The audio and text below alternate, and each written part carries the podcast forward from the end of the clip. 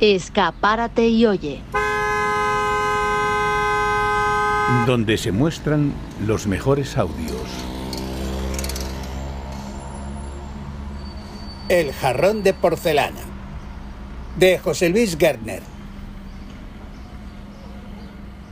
Recuerdo que fue durante el crudo invierno de 1984, cuando las calles de Frankfurt se cubrieron con una espesa capa de nieve y los indigentes aparecían congelados en los bancos de los parques o bajo los puentes del ferrocarril.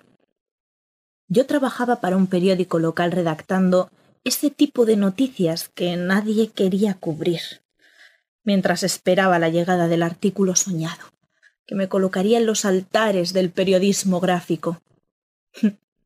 si una no es ingenua a los veinte años, es porque ha envejecido antes de lo recomendable. Creo recordar que todo empezó el día de Año Nuevo, cuando me llamó el jefe de redacción. Sofía, a mi despacho. Ya. ¿He hecho algo malo, jefe? No seas melodramática. A ver, Quiero que cubras la noticia de uno de esos indigentes que mueren de frío en un parque. Y te quiero en la calle lo antes posible. Pero jefe, que estamos a 15 bajo cero. ¿Tienes un abrigo? Claro. Pues el hombre que ha muerto congelado en uno de los parques que hay junto al río Meno apenas tenía un viejo chaquetón de pana. Sofía, no sé si te das cuenta de que estamos hablando de un ser humano.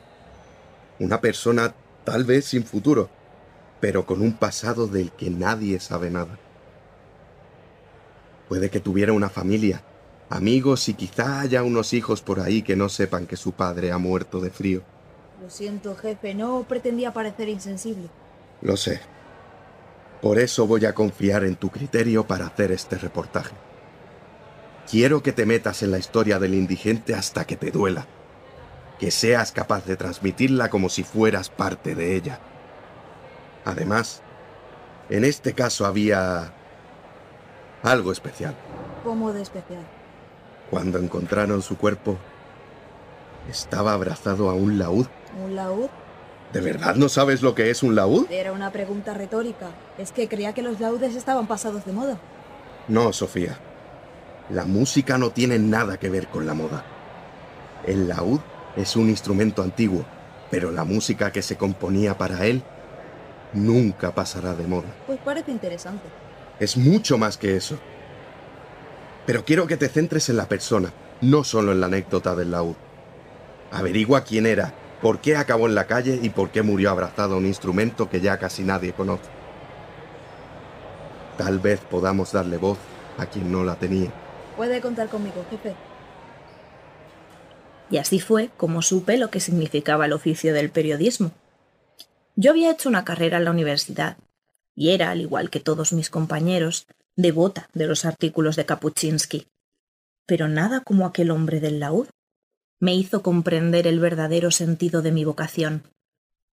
Hay ocasiones en las que una buena bofetada de realidad te viene mejor que todas las lecciones teóricas que hayas podido recibir. Aquella mañana el viento helado no invitaba a salir a la calle. Claro, yo era una niña con ganas de comerse el mundo, así que me fui directa al parquecito donde apareció el cadáver del músico. La nieve cubría las ramas de los árboles y se amontonaba sobre los parterres. Apenas había paseantes en el parque. Solo un policía urbano, que con pinta de estar congelándose, solía hacer su patrulla en aquella zona. Disculpe, agente. Vaya frío. Sí que hace frío, sí. ¿En qué puedo ayudarle? Me llamo Sofía Nagel, soy periodista del Zeitung. ¿Sabe si ha aparecido por aquí el cuerpo de un mendigo en las últimas horas? Sí, claro. Fue esta misma madrugada. Se lo llevaron antes de que amaneciera. Estaba justo en aquel banco de ahí, el que está más cerca del río. ¿Usted lo vio? Quiero decir que si encontró el cadáver. No, pero llegué cuando se lo estaban llevando. Mi turno empieza a las 6 de la mañana. Así que fue el compañero que patrulla por la noche quien encontró a Beno. ¿Ha dicho Beno? Era así como nosotros le llamábamos. ¿A quién se refiere con nosotros? Pues a los que estábamos por aquí. Los jardineros, los barrenderos y un servidor. Entonces le conocía. Un poco sí. Lo suficiente para sentir que se haya ido. Quiere decir que él vivía aquí. Este parque era el único hogar que tenía Beno. ¿Y no iba a ningún refugio en invierno? A veces conseguíamos convencerlo para que fuera al albergue municipal, pero la mayor parte de los días dormía un poco más allá, bajo el puente. Entiendo. Me ha dicho que el fallecido... mm, Beno, Sí, eso, bueno. Pues me han dicho que tenía un laúd cuando encontraron su cuerpo. claro, era su medio de vida. ¿Daba conciertos? Ojalá, pero solo ganaba unos marcos tocando aquí, en el parque. Pues no parece que venga mucha gente por este lugar. Cuando hace buen tiempo, vienen algunos paseantes, jubilados, parejas de novios, pero la mayor parte de los días su público éramos los barrenderos, el jardinero y yo. ¿Y tocaba bien? ¿Bien? De ninguna manera. Beno no se limitaba a tocar bien, era un prodigio. No acabo de entender. Verá, señorita, aquella música era... era... ¿Cómo decirlo? Era un soplo de aire fresco, como una de esas brisas del atardecer. No quisiera pasarme de cursi, pero lo cierto es que aquellas notas eran pura luz. Entonces, los que estábamos allí, nos quedábamos muy quietos, ausentes de todo lo que no fuera el sonido del laúd. Porque aquella no era una música cualquiera, no, no, no, ni mucho menos. Aquella maravilla no parecía del todo humana. Joder.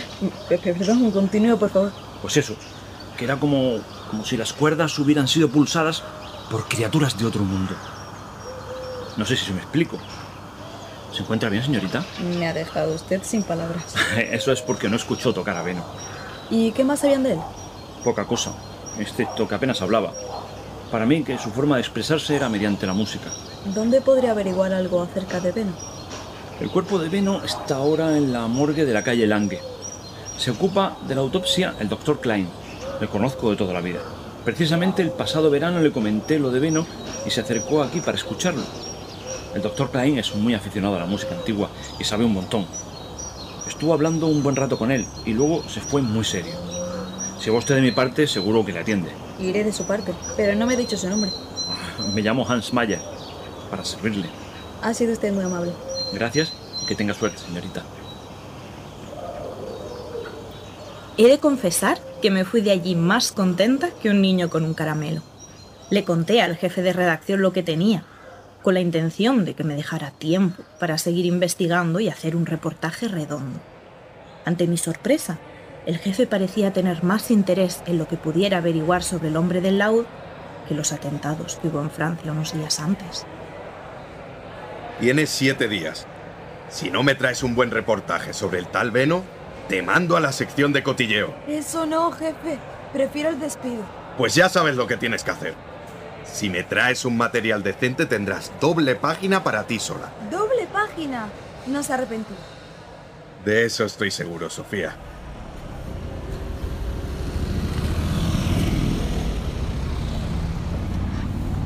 Buenos días. Buenos días. ¿Podría decirme dónde puedo encontrar al doctor Klein? Claro, suba a la segunda planta y pase a la consulta número 5. Tengo que confesarle que no he pedido cita para la consulta. El doctor Klein no tiene lista de espera. Solo tiene que llamar a la puerta y entrar. Es un tipo algo especial, ya me entiende. Especial como de especial. Ya sabe, toda la vida ocupándose de los cadáveres. Entiendo. Muy amable.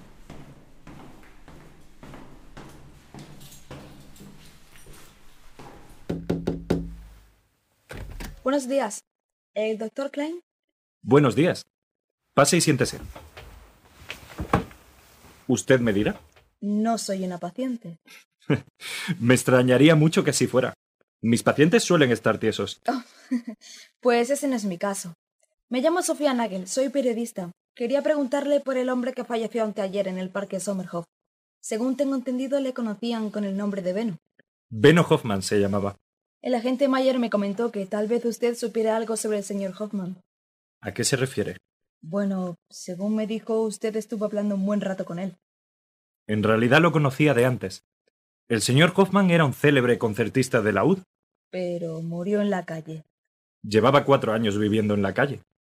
Tenía una sólida carrera con muchos recitales por todo el mundo, hasta que un día lo dejó todo y desapareció del mapa como quien dice. ¿Y tenía familia? Ya lo creo. Hemos localizado a su esposa para que se haga cargo del cuerpo. Ella estaba al tanto de su situación e intentó convencerlo para que volviera a casa, pero todo fue inútil. Así que tenía una esposa. Y muy conocida. Es una famosa cantante, si podemos llamar famosos a los que se dedican a la música antigua. ¿Y me podría decir su nombre? Se trata de Anna Hamelin. No me diga que no le suena ese nombre. Pues no. Pero tal vez tenga suficiente con ese dato para localizarla. No entiendo el interés que puede despertar en la prensa un mendigo que muere de frío en un parque. Pues el director del periódico opina que un ser humano que muere en un parque es de primerísimo interés.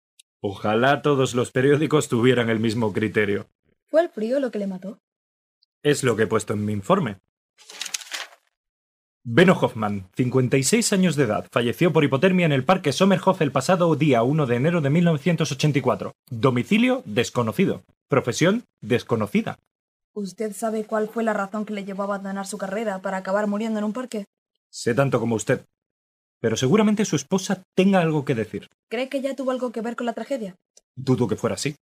Sigo sin entender a qué se refiere. Para mí es evidente que hubo algo, algún suceso o alguna circunstancia que derribó a Beno Hoffman y acabó con él cuando tenía una vida de esas que cualquiera de nosotros podría envidiar. ¿Y cree que su esposa podría saber algo más? Yo diría que sí. ¿Alguien lo ha investigado? La policía no pierde el tiempo en esas cosas. Para ellos, Beno era otro indigente más que acabó sus días en el banco de un parque. Encontrar la dirección de la señora Hamelin no fue nada fácil. Por suerte, contaba con un amigo en el ayuntamiento que me debía algún que otro favor.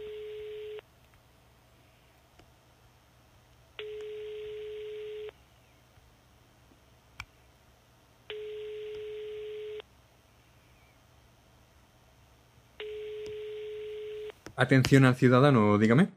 Hola, Carlos. ¿Eres tú, Sofía? Menuda pregunta. ¿Acaso conoces a otra que te hable con ese tono? No te pongas así, mujer, que te he reconocido a la primera. ¿A la primera? Entonces, ¿por qué me has preguntado si soy yo?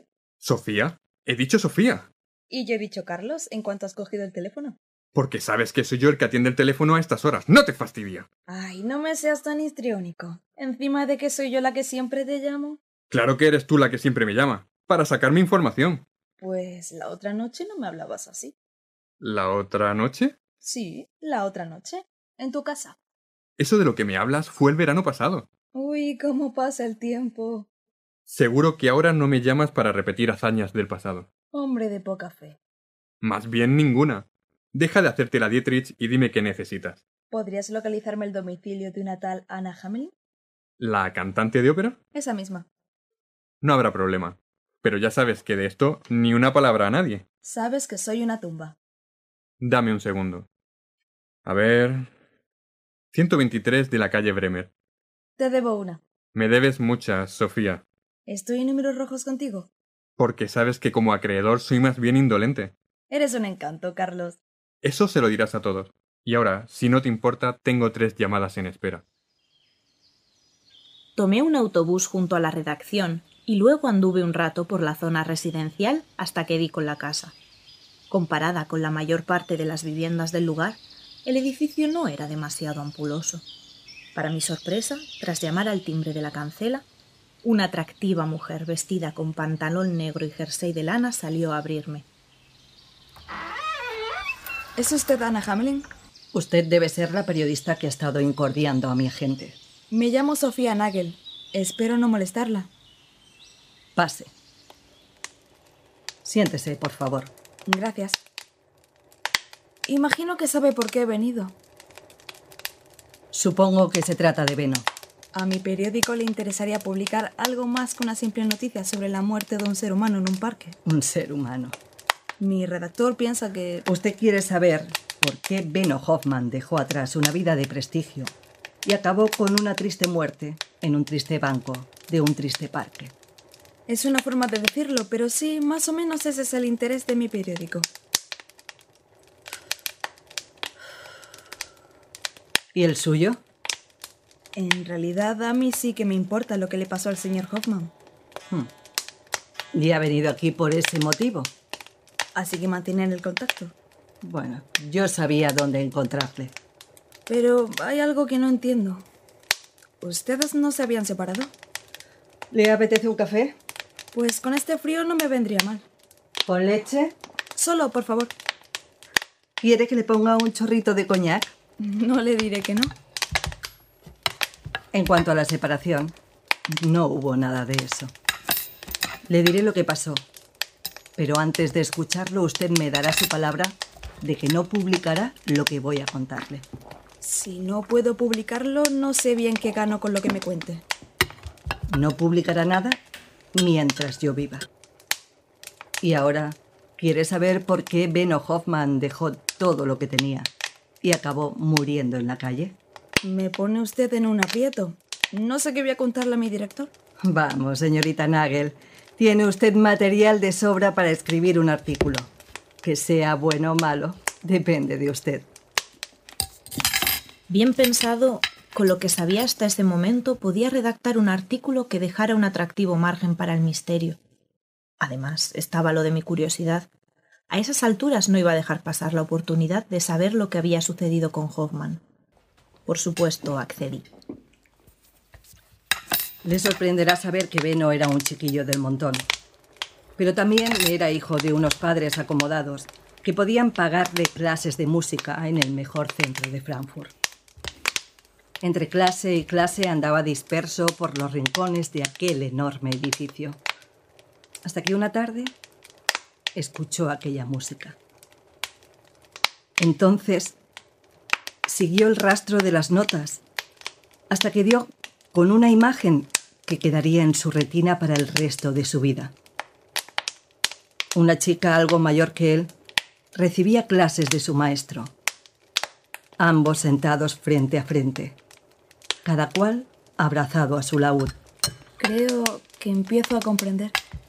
Lo normal en esos casos habría sido que el docente expulsara al curioso. Sin embargo, le invitó a sentarse junto a la otra alumna y puso en sus manos un tercer laúd. A partir de ese momento, maestro y discípulo compartieron años de práctica que culminaron en la carrera de uno de los mejores laudistas del mundo. ¿Y la otra alumna?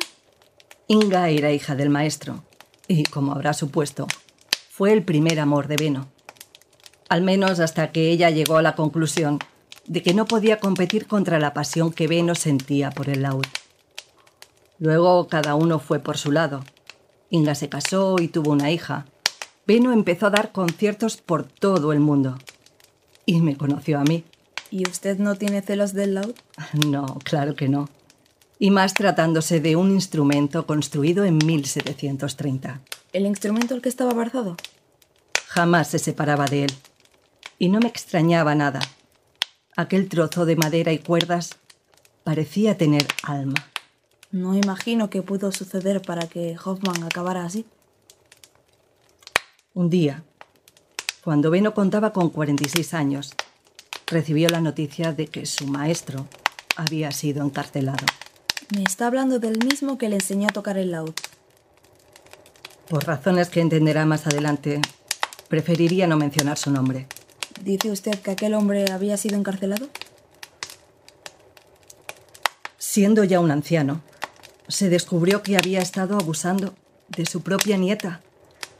Digo se descubrió, aunque aquello salió a la luz demasiado tarde, cuando la vida de una chiquilla había sido arruinada para siempre.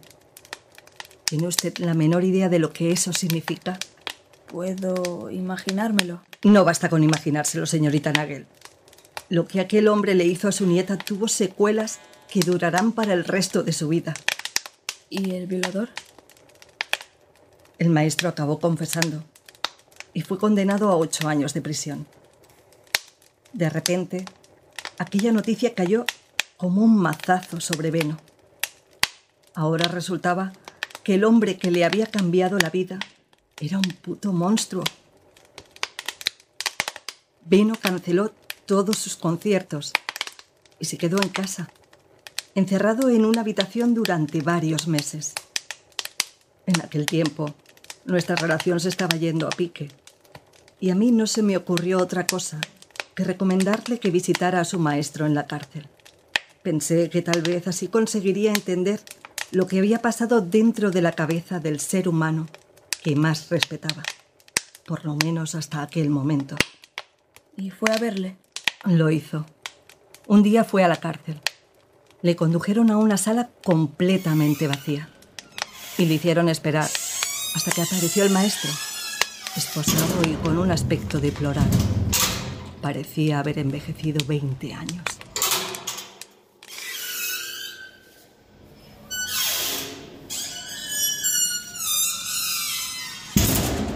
¿Estás bien?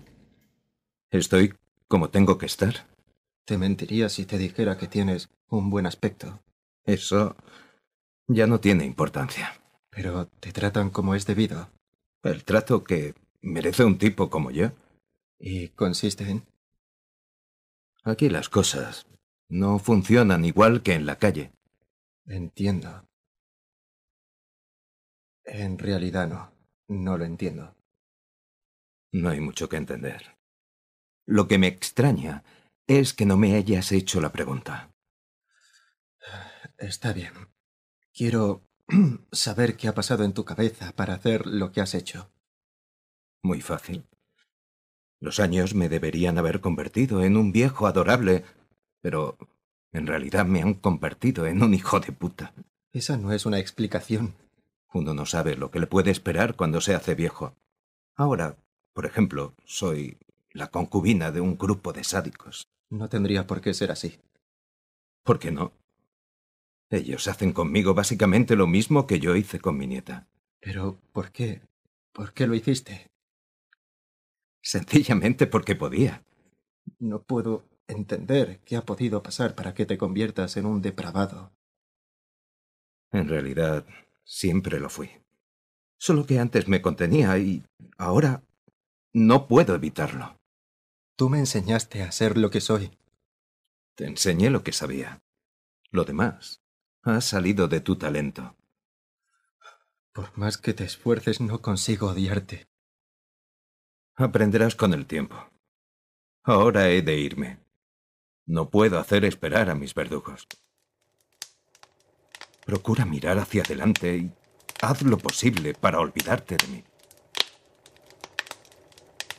Aquella fue la última conversación que Beno mantuvo con su maestro.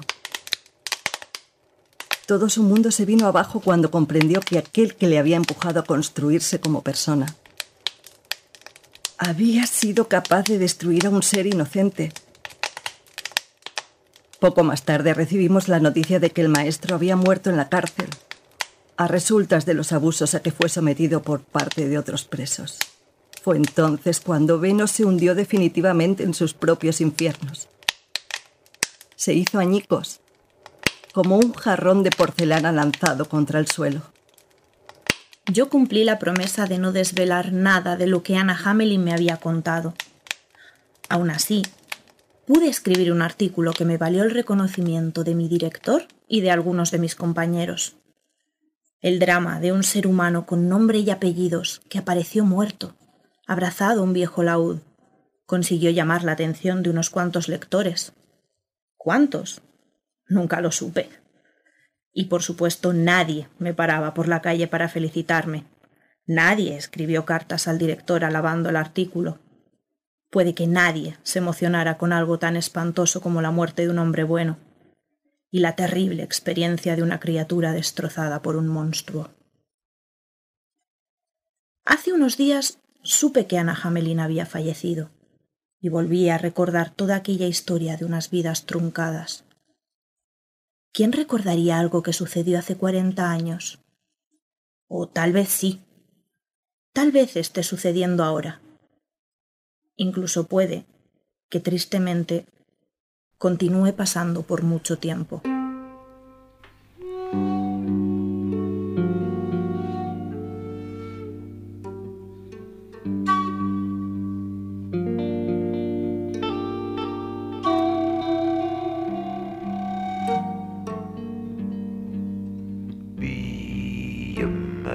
Maya, Maya, Maya,